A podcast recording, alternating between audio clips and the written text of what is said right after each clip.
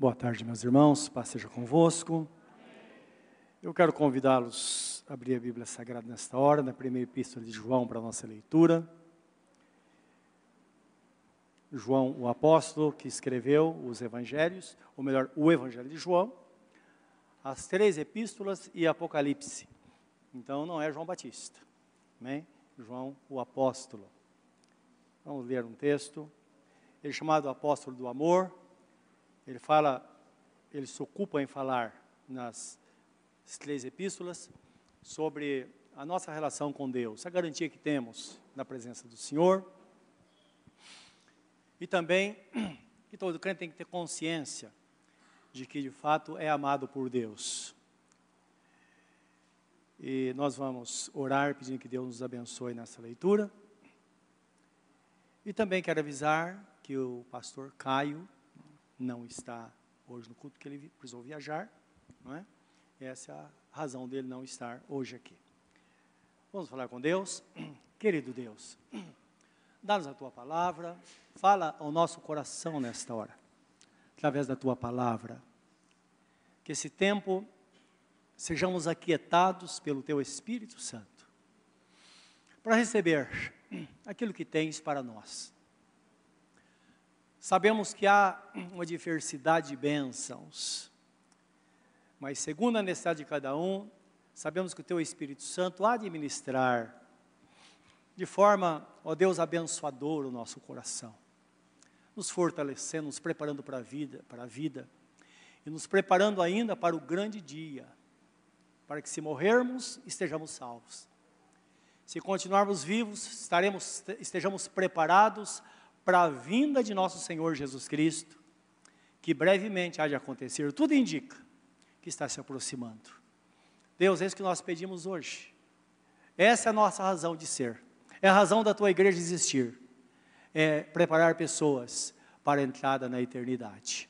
Muito obrigado, Senhor, e dá-nos a tua bênção na disseminação desta palavra. Em nome de Jesus, amém. amém. 1 João capítulo 5, versículo 14 e 15, para a nossa leitura.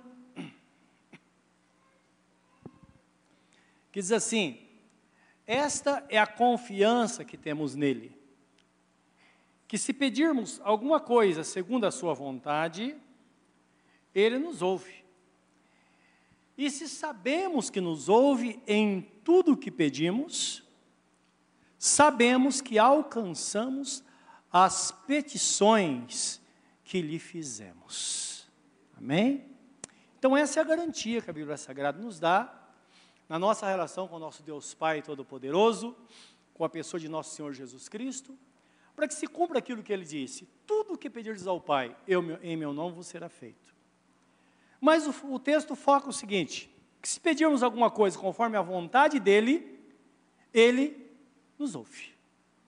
Ora, o que então poderia impedir que o crente receba esta benção. Não estamos falando de ímpio, porque a Bíblia não está falando daquele que não está no caminho, aquele que não quer Deus. Está falando com a igreja, com as ovelhas do Senhor. O que poderia então impedir? A princípio diríamos nada. Mas a Bíblia Sagrada, ela tem um texto em Isaías 59, 1 e 2, onde Deus fala assim: ou o Espírito Santo fala através do profeta. Eis que a mão do Senhor não está encolhida para que não possa nos salvar, nem seus ouvidos agravados ou tapados para que não nos possa ouvir. Mas as vossas iniquidades fazem divisão ou separação entre vós e o vosso Deus, e os vossos pecados encobrem o seu rosto de vós para que vos não ouça. Amém? Então a única coisa que poderia separar, separa mesmo, não é? Isso é importante porque vemos que o nosso Deus é um Deus santo, e ele apresenta essa situação, mas nós sabemos que, junto com essa situação, ele tem a solução. A solução é que Deus nos amou de tal maneira que enviou Jesus para morrer por nós. E a Bíblia fala que é para propiciação pelos nossos pecados. Isto é, propiciação, a palavra significa literalmente, primeiro, nos tornar propícios aos olhos de Deus, aceitáveis. Em segundo lugar, significa cobrir e apagar, que é um termo prático, indicando que o sangue de Jesus, quando nós confessamos nossos pecados, o nosso Deus, ele cobre e apaga os nossos pecados, então nós nos tornamos propícios aos olhos do Senhor. Agora nós sabemos que isso depende da atitude de cada um. Livro de 2 Crônicas, capítulo 7, versículo 14. Salomão está orando a Deus, como qualquer crente. O povo de Israel era a testemunha de Deus aqui na terra, nos tempos antigos. E eles tinham a mesma convicção que nós temos na relação com Deus. Então Deus abençoou muito aquela nação, abençoou Salomão, construir o templo, e chegou o momento da consagração do templo ao Senhor, 2 Crônicas, capítulo 7, versículo 14. Então ele estava lá orando, fizeram lá um palanque, e ele estava sobre, uma multidão sem conta em redor, um louvor, pessoas oravam, choravam, cantavam, era um momento, como a Bíblia fala, um, momento indizível, um momento onde é, é, não se podia explicar a presença de Deus. E eles pediam a resposta de Deus. E Deus falou com eles, apresentou-lhes a condição dizendo: Se o meu povo, que se chama pelo meu nome, se humilhar, que é uma característica daquele que se rende, na verdade, na presença do nosso Deus, se humilhar, e orar, e me buscar, ou buscar a minha face, e se converter dos seus maus caminhos, então eu ouvirei dos céus, perdoarei os seus pecados e sararei a sua terra. E no versículo seguinte ele diz assim: E desde agora, desde então, os meus olhos estarão atentos e os meus ouvidos abertos à oração que se vier, fizer neste lugar. Amém, meus irmãos? Uma boa palavra para nós que somos crentes? Estamos no caminho.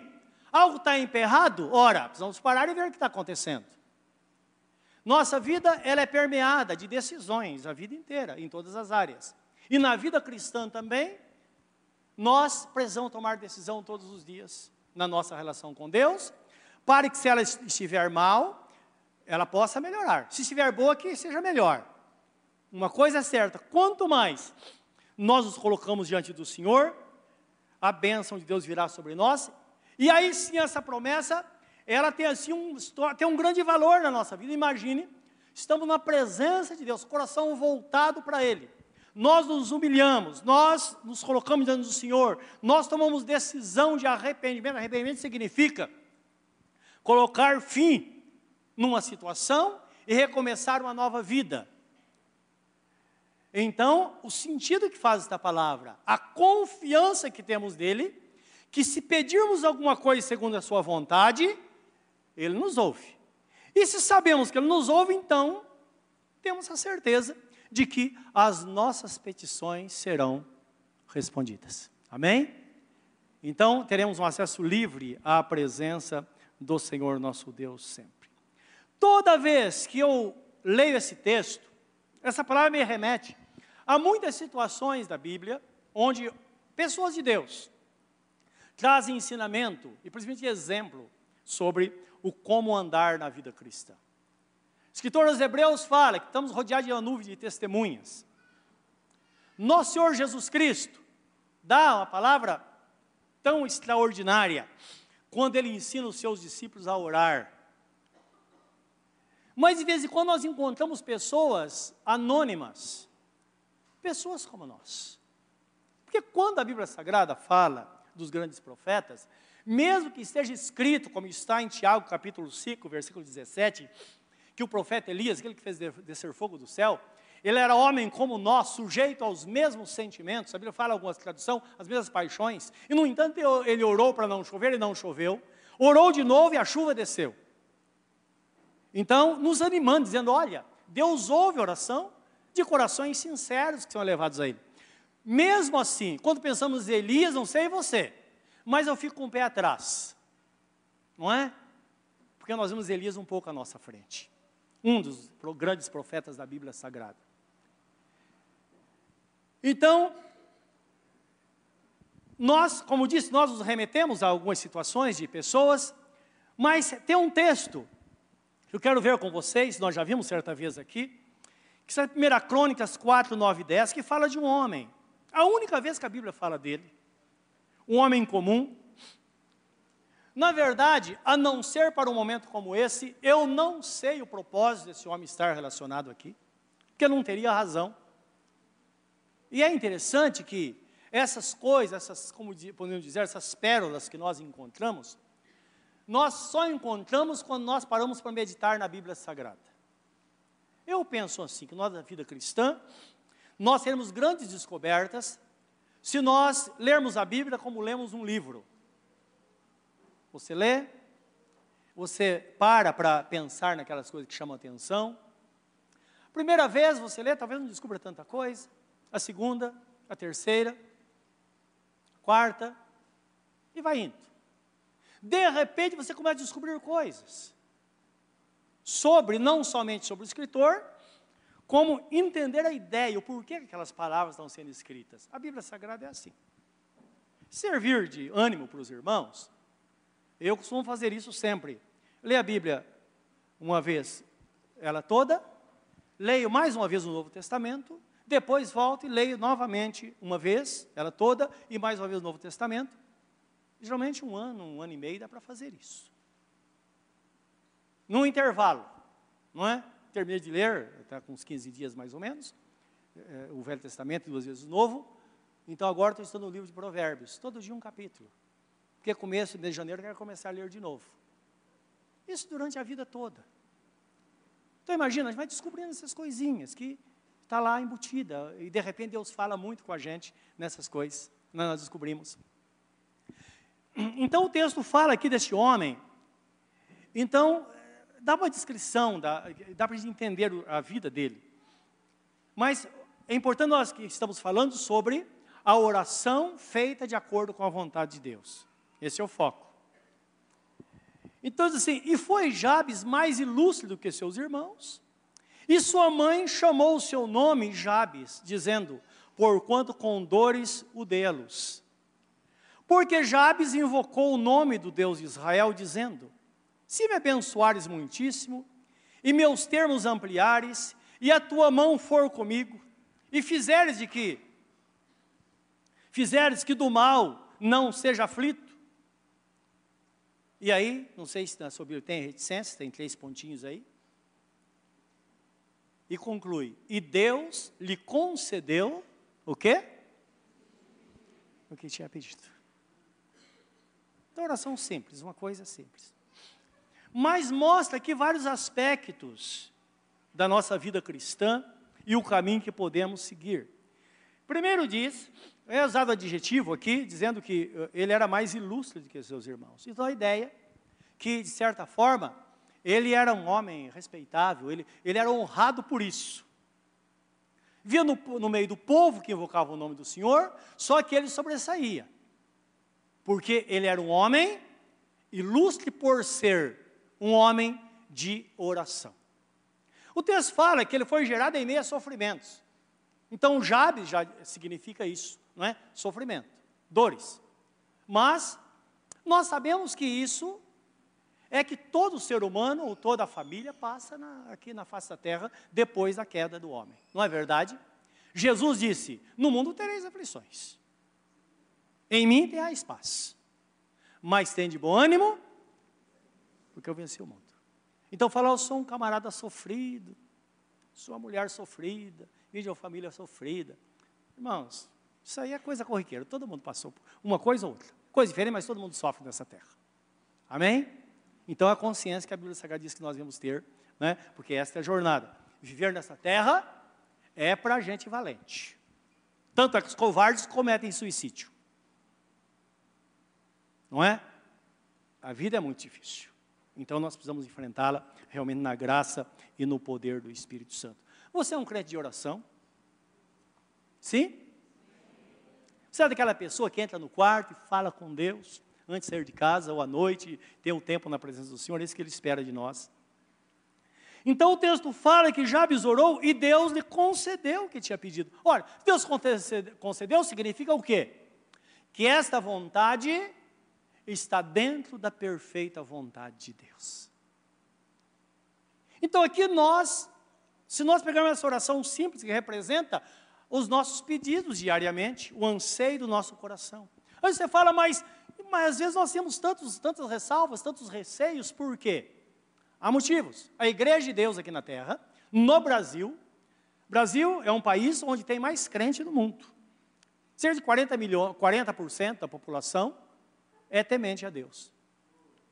Mas isso é muito bom. Mas tem muitos focos. Por quê? A igreja, as ovelhas do Senhor, elas não são conduzidas automaticamente por Deus.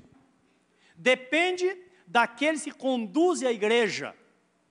E é claro que muitos líderes vão para o inferno. A gente sabe disso. Muitos. Por quê? Conduz as ovelhas por caminhos errados. Não ensina a verdade de Deus. Não é? Ou muda o foco. Qual é o foco bíblico para a igreja? Jesus é claro em dizer que a igreja deve buscar em primeiro lugar o reino de Deus e sua justiça, e as demais coisas serão acrescentadas. E as demais coisas lá diz respeito à vida cotidiana, de aquilo que nós ansiamos e aquilo que está dentro aqui. Não é? Então, é muito interessante isso, porque a palavra mostra realmente em que direção deve ser a nossa vida. Se nós buscarmos qualquer elemento dentro desta oração que não seja em primeiro lugar nossa relação com Deus, nós vamos nos dar mal porque nós distanciamos do Senhor e buscamos coisas materiais, por quê? A base da nossa oração, nós pedimos mais qualquer, qualquer coisa nesse mundo, as coisas materiais. Por quê? Elas são extremamente importantes porque nós estamos neste mundo. Nós vamos pagar nossas contas, precisamos sustentar nossa família, precisamos morar, precisamos comer. Então nossa vida gira em torno de coisas materiais, porém, o crente é chamado por Deus para ter o foco nele, para que o Todo-Poderoso então possa estender as mãos e abençoar e suprir todas as nossas necessidades e fazer com que de fato nós vivamos uma vida de alegria. Nisso consiste o que Jesus Cristo disse: Eu vim para que tenham vida e a tenham em abundância. Então, esse é o pensamento divino a nosso respeito. E o texto fala que Jabes orou assim. O primeiro pedido dele, ele disse: Senhor, eu quero que me abençoes muitíssimo. Então ele está fazendo um voto com Deus aqui. Então ele coloca a condição: Senhor, se me abençoares muitíssimo. Percebemos que é o pensamento de uma pessoa que de oração que buscava a Deus, mas é bem provável que ele não entendia o que nós entendemos hoje acerca da relação com Deus. Não precisa impor condição, não é? Mas ele, como Jacó, Jacó também fez um voto: Senhor, sê comigo, porque eu quero andar nos teus caminhos. Então, Senhor, abençoares muitíssimo. É a vontade de Deus nos abençoar muito em todas as áreas da nossa vida?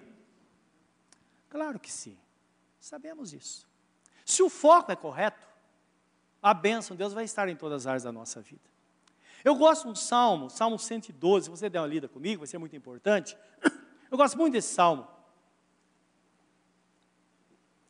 Porque ele, aqui tem as promessas da retrata, não é? Aspectos importantes de uma pessoa que busca a Deus. Uma pessoa que vive na presença do Senhor. Alguém cuja esperança está no Senhor, como diz a Bíblia Sagrada. Então aqui o salmista, ele começa louvando a Deus, diz, louvai ao Senhor. Louvai ao Senhor por quê? Por causa dessas bem-aventuranças. Ele fala, bem-aventurado ou felicíssimo é o homem que teme ao Senhor e que em seus mandamentos tem grande prazer. Então, falando de uma pessoa que tem a palavra de Deus junto dele constantemente. Está falando de um crente, não é verdade? Que tem prazer na palavra do Senhor. A sua descendência será poderosa na terra. A geração dos justos será abençoada. Fazenda e riqueza haverá na sua casa, e a sua justiça permanece para sempre. Essa palavra tem sido usada de forma errada com alguns pregadores. Olha, Deus quer que você seja rico. É isso que está dizendo aqui? Não. Existe o padrão de vida de cada um, meus irmãos. Paulo escreve com os Coríntios dizendo: aquele que é, colhe pouco não tem, de, não tem falta, aquele que colhe muito não tem de sobra, porque o nosso Deus, ele supre as necessidades de cada um, de cada pessoa que está na presença dele. Aquilo que é muito importante para um pode não ser para o outro. Então Deus está por trás para suprir. Aos justos nasce luz nas trevas. Ele é piedoso, misericordioso e justo. Aquele que serve a Deus, a luz nasce das trevas ou não? De repente, puxa, eu vi uma luz no fim, no fim do túnel. É Deus indicando o caminho. Bem irá ao homem que se compadece e empresta, disporá suas coisas com juízo. Na verdade, nunca será abalado, o justo ficará em memória eterna. Não temerá maus rumores, as más notícias. Olha, gente, a crise está pintando, já pintou, não é? Era marola? Não, parecia, mas é um tsunami. E tá bom, qual a diferença da marola e do tsunami se nós estamos debaixo das mãos do Senhor? Quem nos sustenta? De onde vem a bênção sobre a nossa vida? Não é? Então é isso que Deus, a palavra fala quando nós vivemos na presença dele. Seu coração está firme, confiando sempre no Senhor. O seu coração bem firmado não teme, até que ele veja cumpridos os seus desejos, ou seus desejos sobre os seus inimigos. É liberal, dá aos necessitados, a sua justiça permanece para sempre, e a sua força se exaltará em glória. O ímpio verá isso e se enraivecerá. Rangerá os dentes e se consumirá. O desejo dos ímpios perecerá. Mas o desejo dos justos será cumprido. É o que a Bíblia Sagrada fala. Não é? Então, há toda a vantagem de uma pessoa viver na presença do Senhor nosso Deus. O segundo ponto da oração dele diz assim: se, se meus termos ampliares, ou se o meu território for ampliado. Então, ele está falando de, às vezes, nós ficamos muito presos na nossa própria vida e não pensamos em outras coisas, não é? Quando fala ampliar território, está falando de muitas coisas. Pode ser coisas materiais, pode ser sim mas pode ser uma ampliação do nosso pensamento acerca das oportunidades, aquilo que nós podemos viver neste mundo, as coisas que Deus tem para nos dar, aquilo que o Senhor tem a nos oferecer. Quando nossa mente é ampliada, nós podemos esperar coisas grandes de Deus, como alguém já disse certa vez, tenta coisas grandes para Deus espera coisas grandes dele.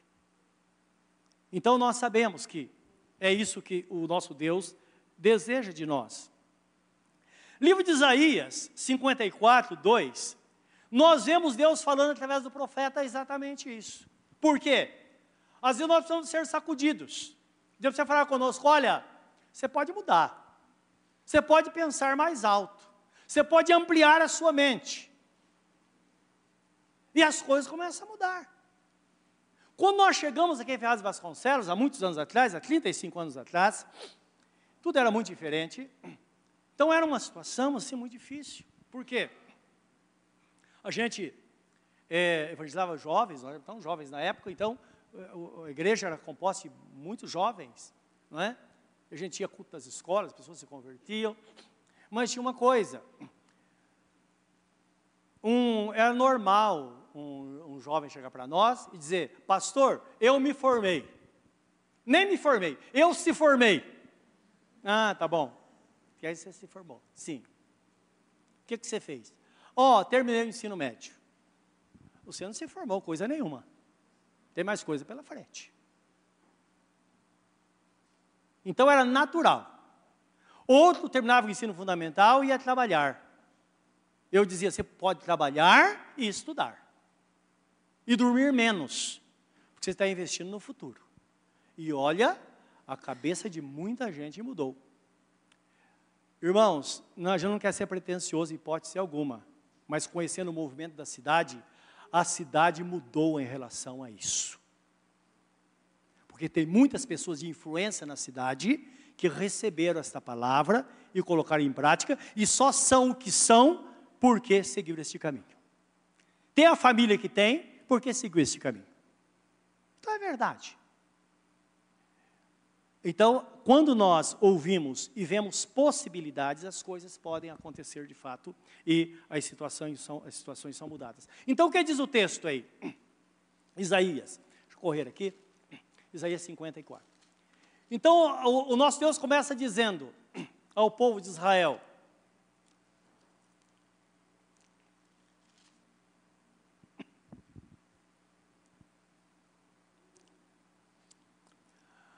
amplia o lugar da tua tenda, e as cortinas das tuas habitações se estendam. Não impeças, alonga as tuas cordas e firma bem as tuas estacas. Então, porque transbordarás a mão direita e a esquerda. E aí prossegue falando sobre o anseio deles, que era exercer influência sobre as nações. É o desejo de Deus que ampliemos a nossa tenda ou não é? Então é pensar e ver possibilidades. Hoje, o que você pode fazer para melhorar a sua vida? Nossa, eu trabalho muito. Trem lotado. Irmãos, as coisas nunca mudam se nós não tomarmos decisão. Talvez você durma aí 10 horas por noite, passa a dormir 8. Dorme 8? Dorme 6, vai ser por pouco tempo. As coisas mudam muito rápido porque nós estamos no presente, mas o futuro está logo ali. A hora que você menos espera já aconteceu.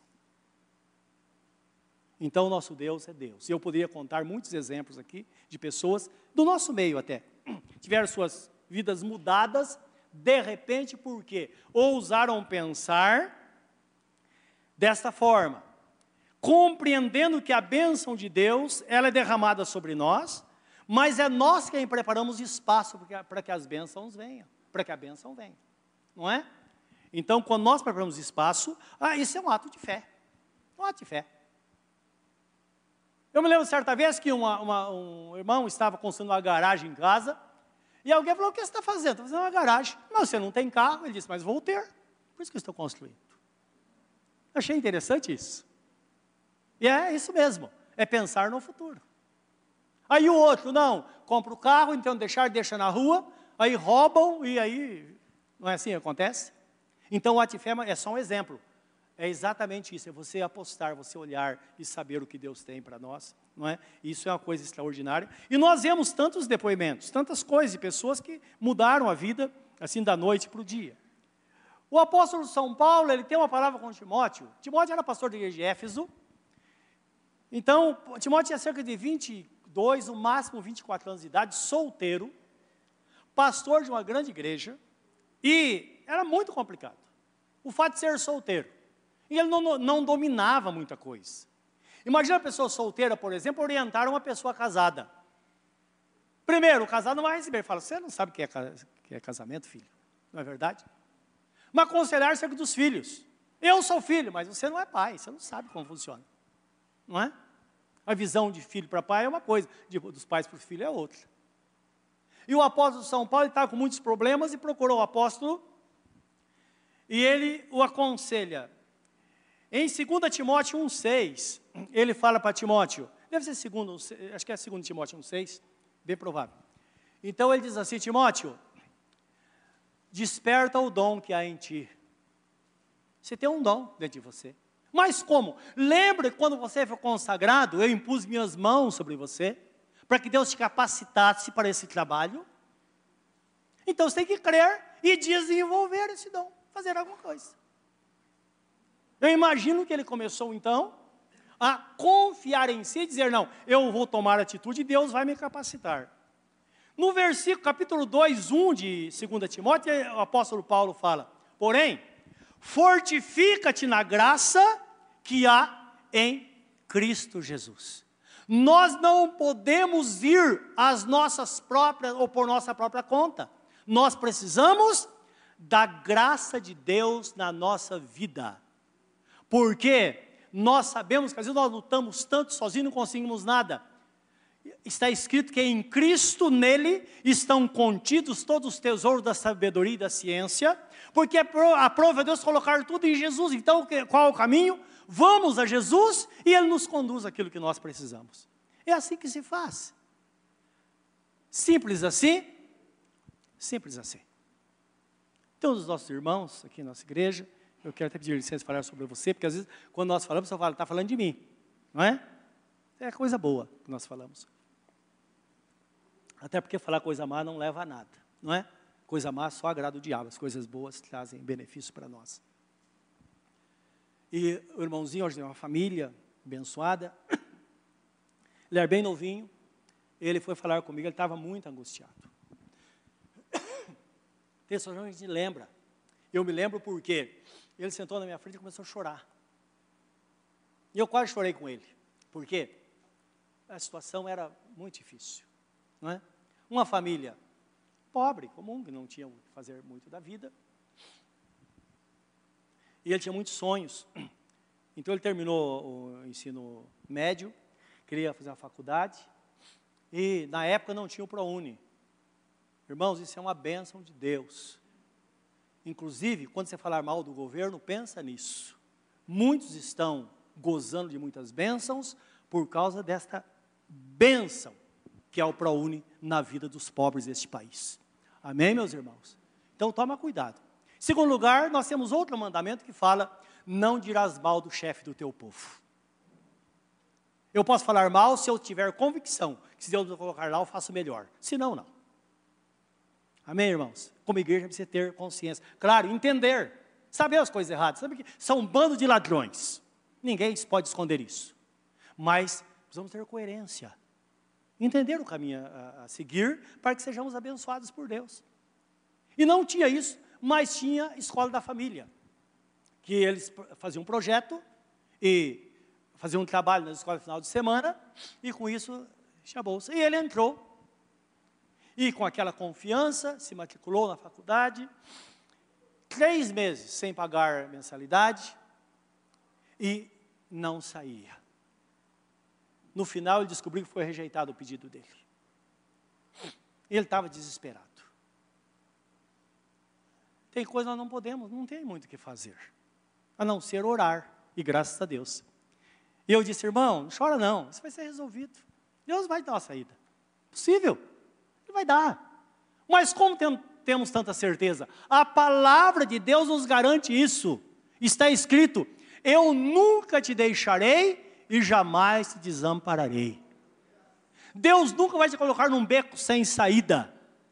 Se você tiver um beco sem saída, presta atenção que você vai ver que lá tem uma saída secreta para você. Pode ter certeza disso. É a vida cristã que nos mostra isso, meus irmãos. E eu falei até com muita naturalidade com ele, disse, irmão, para, Deus vai dar saída. Aí Deus me deu uma ideia na hora, primeiro nós oramos, e eu falei, olha, foi rejeitado, foi, entra de novo, faltava um dia, era o último, último dia, eu falei, entra de novo. Esquece tudo que você falou lá, esquece, entra de novo, faz tudo de novo. Ele entrou e foi aprovado.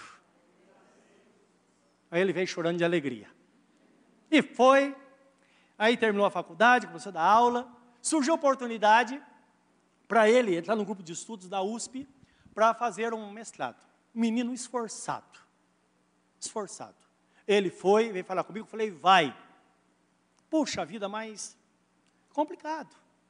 Não é? Porque às vezes a pessoa faz um, um tem uma, uma, graduação e hoje em dia não recebe tudo o que precisa.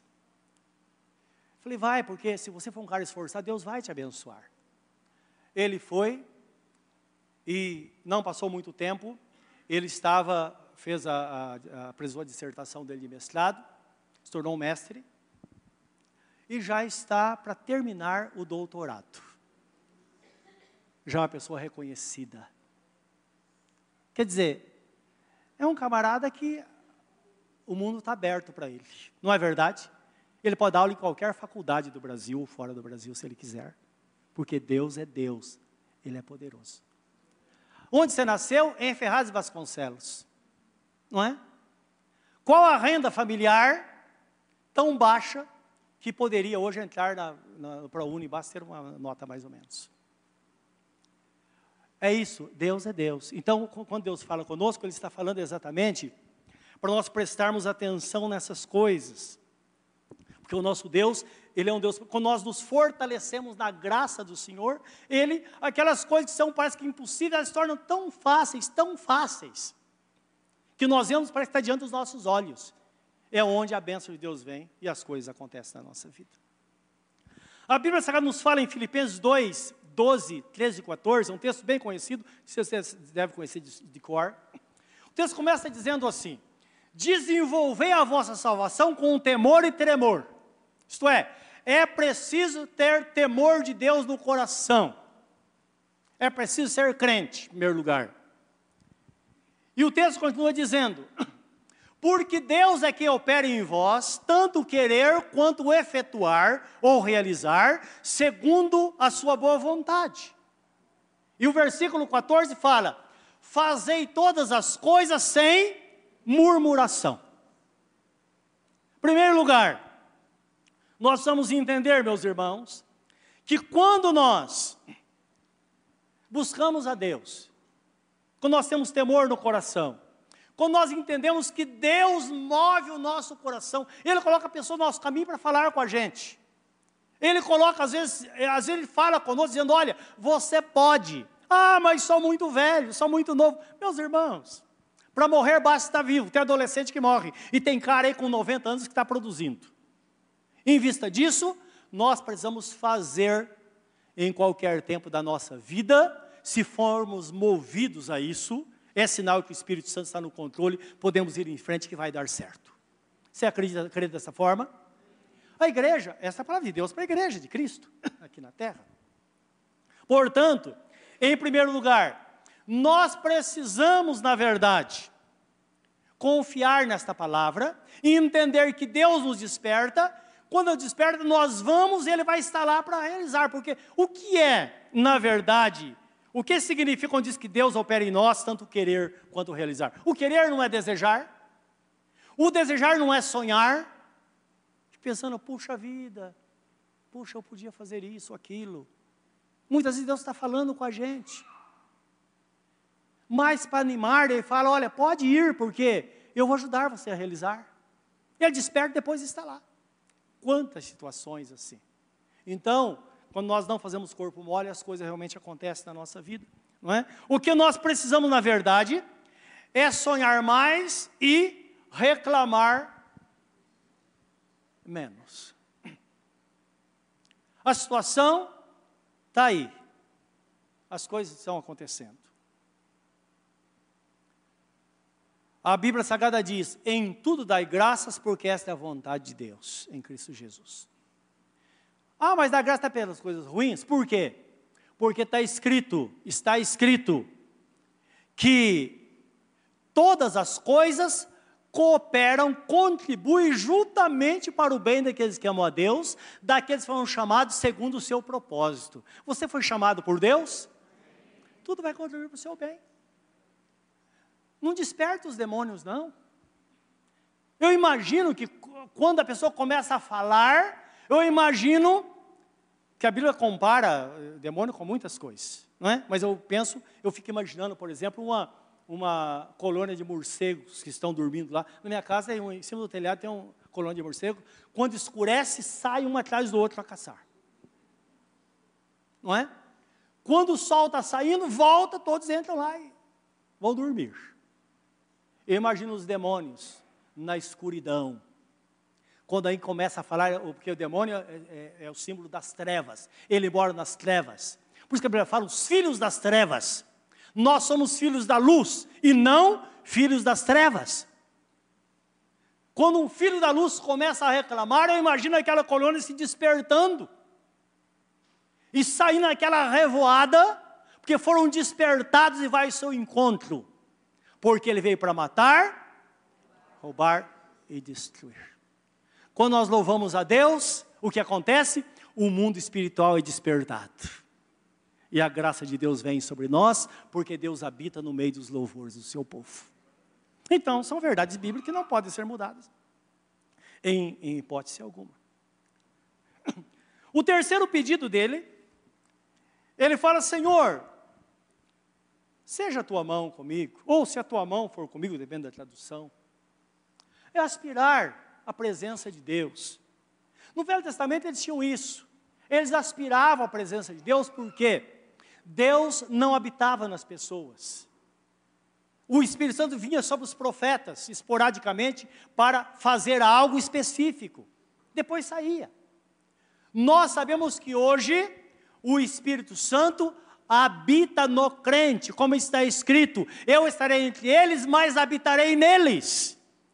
E eu serei o seu Deus, e eles serão meu povo, diz o Senhor dos exércitos. Por isso que é uma blasfêmia muito grande um crente botar uma arca da aliança feita lá de madeirite nas costas e sair por aí e achar que Deus está ali. Pô, está cheio de demônio lá dentro, mas não Deus. Isso é uma blasfêmia. Porque Deus disse: Eu habitarei neles. Deus está no nosso coração. Ele está em nós. Agora, a palavra de Deus é bem clara em dizer. O livro de Provérbios 5,3 diz assim: Reconhece-o, reconhece Deus em todos os teus caminhos e Ele endireitará as tuas veredas. A vida cristã é uma vereda, vereda significa um caminho estreito. Um caminho estreito, tudo bem mas um caminho estreito não pode ser tortuoso, que não dá para levar. Então, reconhece Deus os teus caminhos e Ele endireitará as tuas veredas. Deus não nos deu um caminho largo, porque largo é o caminho que conduz para a perdição, e são muitos que vão por ele. Estreito é o caminho da vida, mas o, o, o Salomão, parece que foi Salomão que ele escreve um salmo, e ele fala assim: Teus caminhos são caminhos de delícias, e todas as tuas veredas paz falando caminho estreito, mas porém um caminho que você anda sossegado, protegido, guardado, sabendo que há um fim, não é? E nessa jornada você é guardado. Então, reconhecer Deus em todos os nossos caminhos é saber que Ele está presente sempre. Sempre está presente. Quando estamos reclamando, Ele está ali do lado. Ele fala: opa, agora eu estou fora. Me inclua fora dessa. Que tem outros que querem te ajudar. Mas Deus sai fora. Por isso que fala: não entristeçais o Espírito de Deus, com o qual fostes selados para o dia da redenção. Outra hora diz: não extingai. Está falando de extinguir o Espírito Santo. Isso é não expulse o Espírito Santo de você, porque ele vai ficando de fora, de fora, de fora, uma hora ele fala: ó, não dá mais. Jesus fala assim: eu nunca te deixarei, ou melhor, ele diz outra palavra, ele diz: aquele que vem a mim, de maneira nenhuma lancei fora. Mas nós não podemos fugir da presença dele. E vai pisando sobre ele, pisando, pisando, pisando, ele vai sair fora. Não é? Então, nós precisamos realmente enriquecer essa relação com ele. Então fala, reconhece em todos os teus caminhos e ele endireitará as tuas veredas. Não estribes e não se firme no teu próprio conhecimento. Tema a Deus e aparta-te do mal. E todo o texto fala sobre essa grandeza de Deus, onde Deus é poderoso para nos guardar, porque de fato Ele está presente. Então não tenha medo, Deus é com você. Tem uma situação que você pode reclamar, mas propõe no seu coração e não reclamar. É como aquela pessoa tem hábito de falar palavrão. Ela se converte, uns, Deus liberta no mesmo momento. Outros, às vezes, precisam lutar contra isso, mas ela fala: eu não vou, não vou abrir a boca e falar palavrão, porque está escrito que não pode jorrar água doce e salgada da mesma fonte. Ou pode. E Jesus quem diz essa palavra. Então, acabou, não vou falar mais. Ah, mas ele vem no pensamento, mas que não venha na boca. Porque quando nós falamos, então tudo é professado e as coisas acontecem. Há um movimento no mundo espiritual quando isso acontece. Por isso que para uma pessoa ser salva, ela precisa crer e confessar. Se com teu coração creres no Senhor Jesus e com tua boca confessares que Jesus está vivo, então será salvo. Porque tem pessoas que creem num Deus morto. E a essência do cristianismo é essa: Jesus está vivo. e está conosco para sempre, enquanto nós vivermos aqui na terra e quando terminar, nós estaremos com Ele na eternidade. Então, quando nós falamos que a coisa acontece, é o testemunho que a Bíblia Sagrada nos mostra, que fala. Então, ao invés de ter medo, é melhor nós nos guardarmos em relação a isso. Isaías 43, 1, 2, tem uma palavra para o povo de Israel, e nós usamos ela como exemplo, porque a Bíblia nos dá autorização para fazer isso. Trazer as promessas do Velho para o Novo Testamento. O que nós não podemos trazer do Velho para o Novo Testamento são as figuras do Velho Testamento. Portanto, ninguém vos julgue pelo comer, pelo beber, pelos dias de sábados, pelas luas novas e por todas as coisas, pelas festas que existiam lá. Porque todas as coisas se cumpriram em Jesus. Está em Colossenses capítulo 2, versículo 16. Então essas coisas não, as promessas sim. Amém, meus irmãos? Não temas, é Deus falando, porque eu sou contigo. Não temas, eu sou contigo. Eu te remi, te chamei pelo teu nome, tu és meu. Quando passares pelas águas, estarei contigo. E quando passares pelos rios, eles não, sub, não te submergirão, isso eles não vão te afogar. Quando passares pelo fogo, não te queimarás, diz a palavra, nem chama arderá em ti. E o fogo pode ser simbólico. Porque o fogo significa aprovação. Que ele vem para acabar de fato, mas a palavra diz assim: nem chama a varder em ti, porque eu sou contigo. Se Deus é por nós, e Deus guardar isso no nosso coração, então o crente que está seguindo esse, essa caminhada na presença do Senhor nosso Deus. Então, se o Senhor, se a, tua, se a tua mão for comigo, se Deus é conosco, nós sempre seremos vitoriosos o seu quarto pedido. E fizeres que do mal não seja aflito, ou me preserves do mal. Lembra que ele veio de uma vida sofrida. Ele teve um passado muito ruim. Seus pais passaram por isso. A mãe, eu creio que tão amarga, tão. que ela falou: vou botar nome de Jabes no meu filho. Ora, imagine, uma criança nasceu, deveria dar um nome que Joel chama amigo de Deus. Amém? Dá um nome com significado. Eu vou botar Jabes porque estou cheia da vida. Mal ela sabia que ela está, estava dando a luz a um dos homens mais ilustres da terra. Ali estava a bênção do Senhor. Nós bem sabemos, meus irmãos, que o sofrimento às vezes se torna inevitável nas nossas vidas. Porque não depende de nós, às vezes. Vem de geração em geração. Vamos pensar aqui numa família. Quantas coisas acontecem na vida familiar, não é verdade? Alguns anos atrás, uns 12 anos atrás, mais 10 anos atrás, 12 anos, estava conversando com umas pessoas do Conselho Tutelar de Guarulhos, estava fazendo um trabalho sobre violência doméstica, a pessoa falou algo surpreendente. Ela me disse: Olha, é, os grandes problemas acontecem não na família dos pobres. E até, a gente sabe, até algum tempo atrás, as pessoas diziam: Ah, a pessoa assaltou, roubou. Ah, também uma vida de miséria, o governo não dá emprego, o governo. Então, então, na miséria tem que roubar, é por isso que acontece. Dá educação, dá isso, daquilo. Hoje nós sabemos que a classe média alta está à frente dessas coisas. Então, o homem é mau. E não adianta jogar culpa numa situação, a pessoa, a pessoa pode mudar se ela quiser. E Jesus, através do Evangelho, ele faz isso, ele transforma a pessoa. Ele não reforma, porque o homem não dá reforma, ele transforma realmente, faz de nós novas criaturas. E ela me disse o seguinte: os grandes problemas estão entre classe média e alta problema de incesto, não é? é? Abuso de criança, coisa assim. Ele falou, só que nós não podemos sempre ficar quietos, porque a gente fala dos pobres. Então ninguém fala. E hoje nós sabemos que não é assim. Não é que os problemas estão aí em todos os lugares. Então, isso atinge todo mundo em todos os lugares. Aí nós pegamos uma pessoa, um jovem, e vamos ver a vida dele.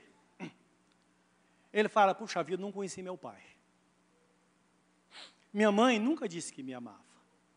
Ele nem pensa que a mãe precisou pegar o trem lotado para fazer limpeza nas casas, para trazer o pão de cada dia em casa. Ele não pensa nisso, ele pensa que ele não teve o carinho da mãe. Não é isso? E é sempre assim, sempre alguém é culpado. O outro fala: olha, meu pai e minha mãe se separou. Eu, você não sabe o que é ver com um padrasto. E uma madrasta, então? Não é? Hoje se fala mais em padrasto e madrasta, porque tem, hoje existem muitas famílias nessa condição. Antigamente se falava muito da sogra. Pode observar que a sogra diminuiu um pouco agora, até porque a sogra dá uma mão muito grande para cuidar. Não é verdade? A gente arruma tanta encrenca e a sogra tem que estar lá para ajudar. E talvez está aqui hoje porque a sua sogra ficou com a sua criança. Não é assim? Então perceba que são situações. Agora, Jesus fala assim, em João 16, 33. Em mim tenhais paz. No mundo tereis, mas tende bom ânimo, porque eu venci o mundo. Então nós sabemos que, quando Jesus fala esta palavra, ele está dizendo aquilo que o apóstolo, ou melhor, está falando aquilo que o apóstolo Paulo afirmaria mais tarde. Se alguém está em Cristo, é nova criatura. As coisas velhas e tudo. Quais coisas velhas? Todas. Então não importa a situação que estejamos, nós podemos de fato tomar uma decisão na nossa vida. Então ele fala: Senhor, permita que eu não seja afligido pelo mal. Eu penso que esta palavra não é simplesmente um sofrimento corriqueiro, mas o medo que ele tinha da história dos seus pais, que nós vemos estar declarado aqui, uma família sofrida, que isso viesse a repetir na vida dele. Agora, nós vemos que Deus respondeu, mas de forma Deus respondeu? Ah, Deus então simplesmente tirou. Nós sabemos que as coisas não são assim. Existem coisas que Deus tira, outras coisas não acontecem assim. Então, eu penso que, que é esse texto, a ideia é que a pessoa, ela não vive debaixo de um jugo a vida inteira.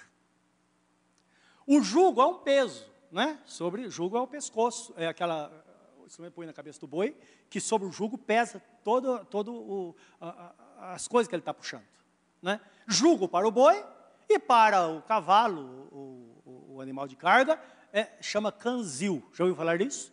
Põe no pescoço. Isso é coisa da roça, não é? Hoje não existe mais isso. Falando de um peso que está sobre a pessoa.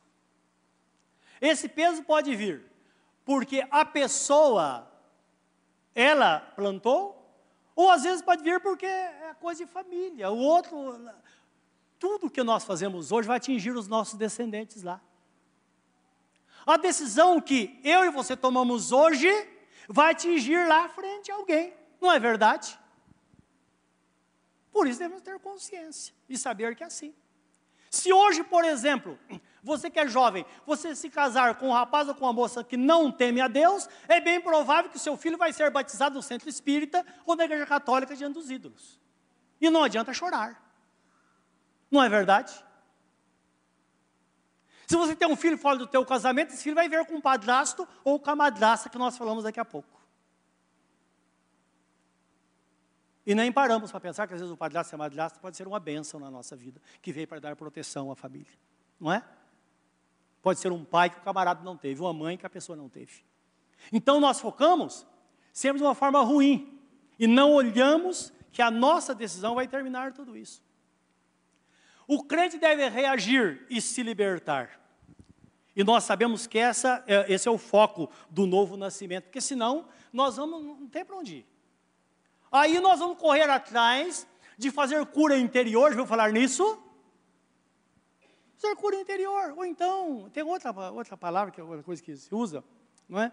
Que seria fazer regressão, tentar é, averiguar para ver se tem maldição de família. E aí vira uma encrenca, uma coisa puxa outra. Um abismo chama outro abismo, que eu vi certa vez no manual dos encontros das pessoas que fazem a regressão, que dizia lá, chegou, tem pessoas que tem que perdoar a Deus.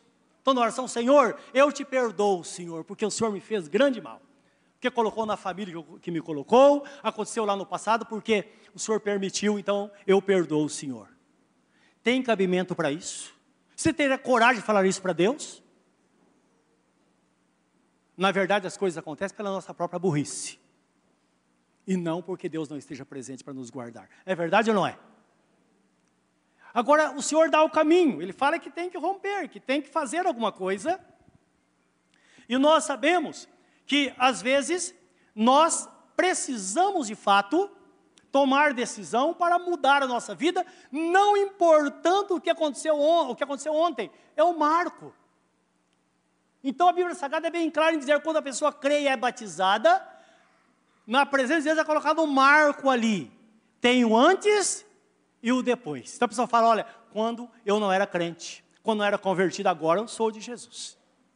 Até a pessoa que é desviada, ela não é denominada como uma pessoa ímpia, mas desviada por quê? Porque um dia ela saiu daquela situação e passou a ver uma vida nova, e depois, por alguma situação, ela voltou, muitas vezes, a viver em pecado diante do Senhor. Porque essa mudança é um marco que nunca vai ser tirado.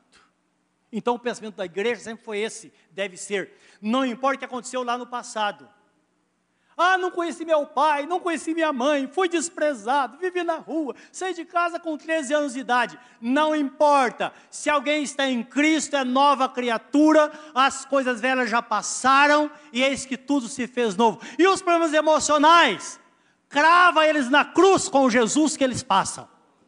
Está é, tá escrito isso, meus irmãos. A igreja caminhou dessa forma.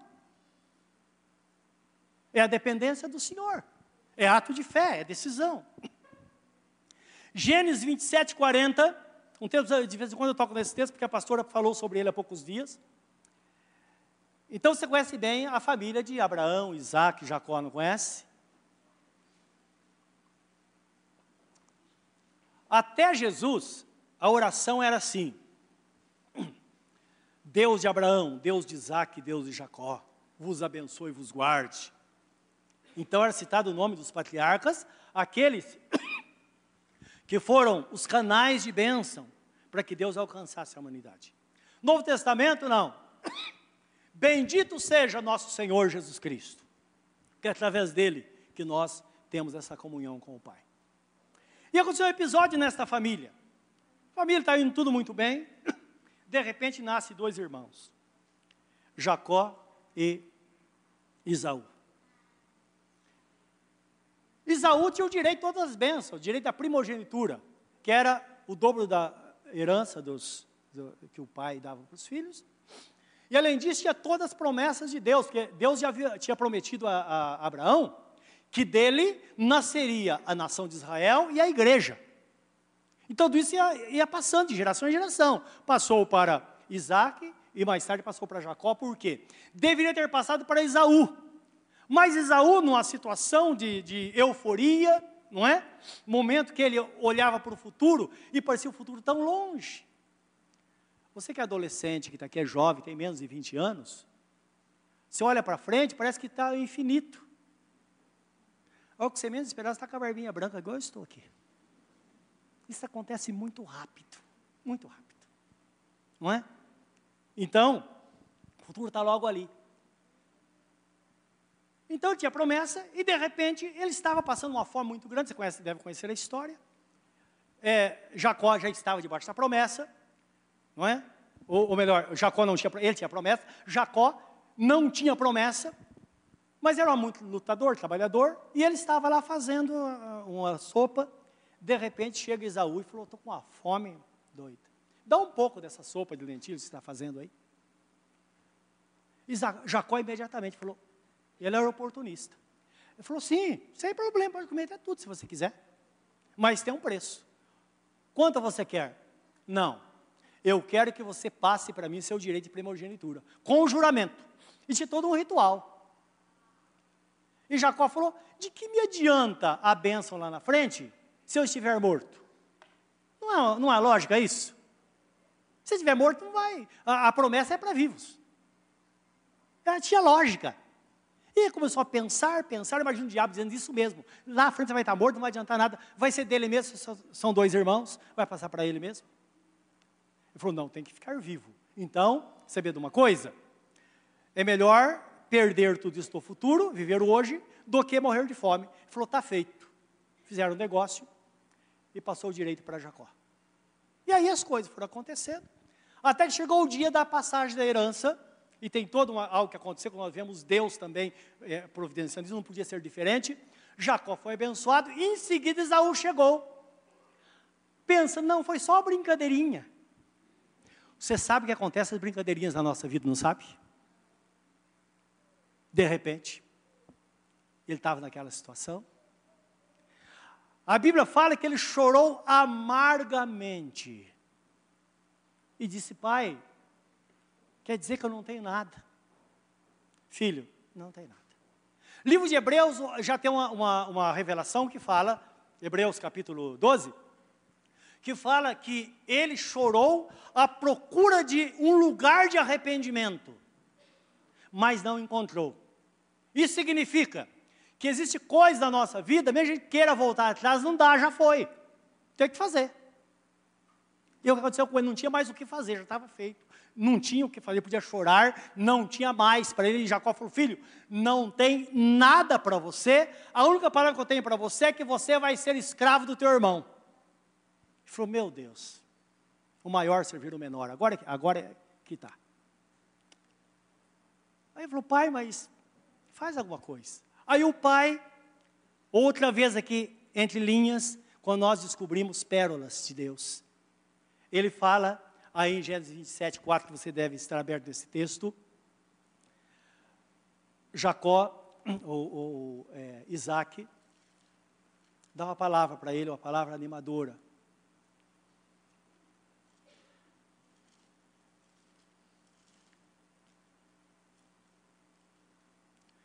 É como se ele dissesse: Olha, filho, as coisas são, pode ser algo possível, mas não vai ser fácil, não. Não é? Você tem que fazer alguma coisa. Desculpa, irmão, sei que vocês já abriram e eu estou procurando ainda aqui. Tá. Ele diz assim: Pela tua espada viverás. Isto é, você vai ter que lutar, brigar pela vida, daqui para frente e ao teu irmão servirás. Mas quando te libertares, ou tornares impaciente, está escrito na sua Bíblia? Alguém está lendo comigo? Está escrito isso? Libertares. Interessante. Quando te libertares, mas não é Deus que liberta? Tem hora que não. Ele disse: Não, você perdeu a oportunidade. Então agora, quando te libertares, sacudirás o seu jugo do teu pescoço. Isso é quando você acordar para a vida e perceber que não dá para viver em função do passado, não dá para viver jogando a culpa nas pessoas, no pai, na mãe, quem quer que seja, no patrão, que você, que nós descobrimos que a vida cristã depende unicamente de nós, porque é uma vida de fé. Então nós tomamos decisão e falamos: custa o que custar, de hoje em diante, eu vou viver na presença de Deus. Então a unção de Deus vem e se cumpre o que está escrito, que a unção despedaça o jugo. Quando você sacode, aquilo que parece que estava preso, ele despedaça e cai. Você fala, meu Deus, por que, que eu não me libertei antes disso? Isso acontece no momento que a pessoa toma decisão para servir a Jesus. Vezes ela vai protelando, protelando, protelando. Deus está falando, está chamando, e ela está resistindo ao Espírito Santo. Mas hora ela fala: chega, eu vou mudar minha vida aqui para frente. Ela muda a vida e sua história será mudada, porque agora de fato ela é e vai viver de fato como nova criatura na presença do Senhor nosso Deus. Uma coisa é certa: enquanto o jugo não incomodar, a pessoa não vai tomar decisão. Porque tem pessoas que ficam escravas a vida inteira. Por isso que ele fala: quando você se tornar impaciente, quando isso te incomodar, quando isso estiver machucando as suas costas, quando você falar, não dá mais para viver assim, é hora que o Espírito Santo vem e as coisas caem por terra e você levanta a cabeça e fala: Ufa, graças a Deus, agora sim eu sou uma nova criatura e vou viver inteiramente para Deus, e aí se cumpre aquilo que nós cantamos. A vida de fé é assim não é? Uma pessoa que vive desta forma, nós cantamos. Se você está diante do mar, o mar não se abrir, você anda sobre as águas. Porque Deus vai te mover a isso. Porque lembra que nele nós sempre seremos mais do que vencedores. Quem quer se libertar pode tomar a decisão. Se você diz me liberto hoje, você pode se libertar. Talvez você tenha um vício. Tem pessoas que fumam o pulmão, os pulmões estão parando, estão secando, mas ela não para. E se continuar assim, vai morrer. Mas se você falar, a partir de hoje, eu não boto mais essa porcaria na minha boca, a partir de hoje, você vai receber a libertação do Senhor. Porque é decisão de fé. Agora, não faça como uma, certa vez uma pessoa falou. Lembro estava falando com o irmão, ele era batizado, estava na igreja, fumava, como diz caipira, fumava igual um caipora. Ele falava, né, que era uma lenda lá da, do interior. E um senhor já, e ele contando a história para mim com uma certa vantagem. Olha, tal pastor veio aqui, orou por mim, pôs a mão sobre a minha cabeça, pegou um maço de cigarro, sapateou seu maço de cigarro e disse: Você está livre. E eu disse: O que aconteceu? Aí ele foi para casa, eu fumei de novo. Eu falei, de... e era um senhor já com uma certa idade, eu falei: Olha, meu senhor, se depender de mim, o senhor vai morrer fumando que nunca vou orar por Deus te libertar. Porque isso não incomodava. Então o segredo está aí quando você fala, não dá para viver mais assim. Aí você fala, Senhor, acabou. Ninguém pode solucionar o meu problema. Mas eu sei que, mediante a minha decisão com o Senhor, e ver na dependência do Senhor, as coisas vão mudar. E faça uma prova se você está mal espiritualmente, entra na presença de Deus e começa a orar e buscar de Deus e ler a Bíblia Sagrada para você ver se vai acontecer um avivamento na sua vida ou não. Não é isso que nós fazemos? Ah, mas não está dando? Então jejua. Jejua. Tem um benefício muito grande. Você perde uns, perde uns quilinhos e também aumenta a saúde espiritual. Então é decisão. Decisão que os crentes tomaram no decorrer da história. Ou você nega Jesus, você vai ser queimado na fogueira. Pode me queimar na fogueira porque vocês podem matar o corpo, meu espírito não. E muitos irmãos foram queimados na fogueira. O que os irmãos acham que está acontecendo hoje no, no, no, mundo muçulmano, em alguns países, onde está tentando estabelecer o Estado Islâmico? Os crentes estão sendo degolados, eu imagino dizendo: olha, você tem chance, nega Jesus. Ou você, vão cortar a tua garganta. Então corta porque eu não vou negar o nome do meu Senhor. O sangue está sendo derramado naquele deserto, mas o Espírito está sendo levado pelos anjos na presença do Senhor, onde verão eternamente. É por isso que crente morre por amor a Cristo. É por isso que nada nos detém. É por isso que o Espírito Santo capacita a pessoa e ela se mantém em pé na presença do Senhor. Qualquer situação pode ser mudada. Está te incomodando? Toma a decisão hoje. Vale a pena continuar longe de Deus? Ah, mas eu tenho a religião dos meus pais. Vale a pena ver assim? Olha o que seus pais passaram. Pensa que você vai passar, que seus filhos vão passar. Não vale a pena tomar a decisão diante do Senhor e dizer: Senhor, até aqui, eu andei desta forma daqui para frente, eu vou viver para o Senhor, eu vou ser o melhor para o Senhor. E certamente as coisas vão mudar. Isso em todas as áreas da vida. O Senhor está presente. Conhecereis a verdade, a verdade os libertará. Se pedirmos alguma coisa segundo a Sua vontade, Ele nos ouve. E se sabemos que Ele nos ouve, então estamos certos de que alcançamos as petições que lhes temos feito aquilo que você tem pedido é a vontade do Senhor.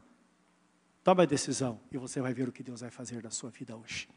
Curva o seu semblante. Pense nesta palavra. É uma palavra tão simples. As coisas de Deus são simples. Diz a respeito, de fato, à nossa relação diária com Ele. As decisões que tomamos na vida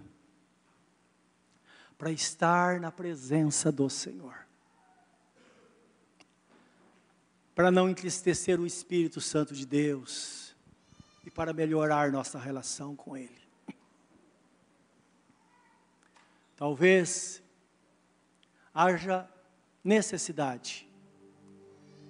Você diz: Eu não posso viver mais assim. Minha vida financeira tem que mudar, meu emprego tem que mudar. Ora, faça alguma coisa por isso. Comece a pensar que Deus vai te dar uma saída. E toma uma decisão de fé e vai em frente. E Deus vai estar com você. Talvez você precise tomar uma decisão dolorosa na sua vida. Você sabe que precisa tomar.